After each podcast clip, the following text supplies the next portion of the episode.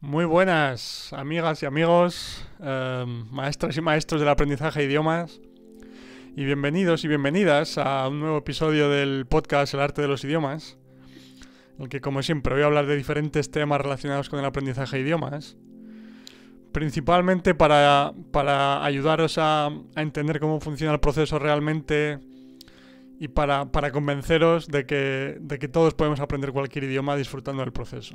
Sí, estoy totalmente convencido. Y ese, ese es mi objetivo principal, ¿sí? el de combatir un poco las ideas del enfoque gramatical tradicional que, que no funciona y que tanto daño ha hecho desde mi punto de vista. ¿sí? Y también el de explicar un poco eh, cómo funciona el proceso realmente, qué, qué, podemos hacer, qué recursos podemos utilizar, etcétera, para aprender nuestros idiomas favoritos eh, disfrutando del proceso, como decía. ¿sí? Y también, bueno, como siempre, antes de empezar con el episodio de hoy, si estás escuchando este episodio en YouTube o, en alguna plataforma en la que puedas dejar tus comentarios, eh, adelante y sí, escríbeme tu opinión sobre el episodio de hoy, sobre cualquier pregunta, idea que tengas relacionada con el aprendizaje de idiomas, ¿vale? Pues estaré encantado de contestarte, de ayudarte y me darás ideas para episodios futuros también. Así que nada, eh, gracias de antemano por, por, vuestros comentarios y vamos con el tema de hoy.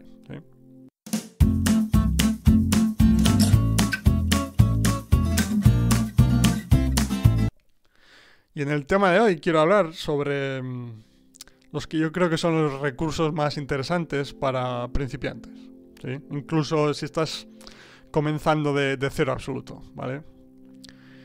Y bueno, evidentemente hay diferencias entre idiomas, sí, pero bueno, voy a hablar un poco en líneas generales de, de los que yo creo que son los, los recursos más interesantes, pero también voy a hacer pequeñas distinciones dependiendo de si el idioma es un idioma más próximo al, nuestro, al español, pues como el italiano o el portugués, por ejemplo, es uno completamente diferente, como no sé, el chino o el árabe, o, sí.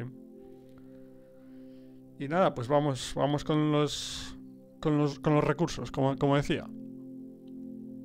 Y bueno, eh, especialmente cuando se trata de un, de un, idioma diferente, o que no es o un idioma que no, que no proceda del latín, que sea más complicado, más, que más complicado, más, más diferente de, del nuestro materno, ¿vale? Seguramente la, la, el mejor recurso, la mejor opción es eh, clases, clases de idiomas con un profesor eh, que evidentemente con un profesor que, que, que enseñe el idioma de, forma correcta, sino que te, que te, haga memorizar palabras o, aprender reglas gramaticales conscientemente, etc. ¿no? O sea, no, me refiero a eso, por supuesto, pero bueno, ya, ya os lo esperabais, supongo. Entonces, un profesor que utilice historias, que utilice juegos, que utilice ideas similares para, para ayudaros a, aprender el idioma realmente, mientras disfrutáis del proceso también, como digo siempre.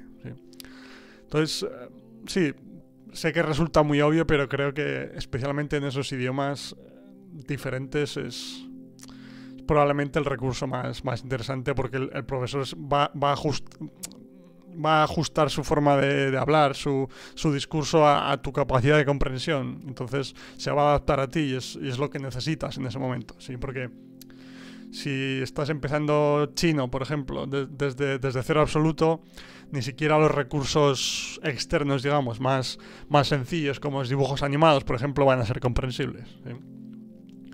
Es por eso que hablo de, de las clases, ¿no? Y luego, como he explicado otras veces en, en mi ejemplo de cuando, eh, cuando empecé a aprender italiano, al ser el italiano más similar al español y y al haber muchas palabras que son similares, que puedes entender, etc. Hombre, si, si, no sabes absolutamente nada de italiano, es decir, recursos avanzados, aunque se parezcan, no, no los vas a entender tampoco, ¿no?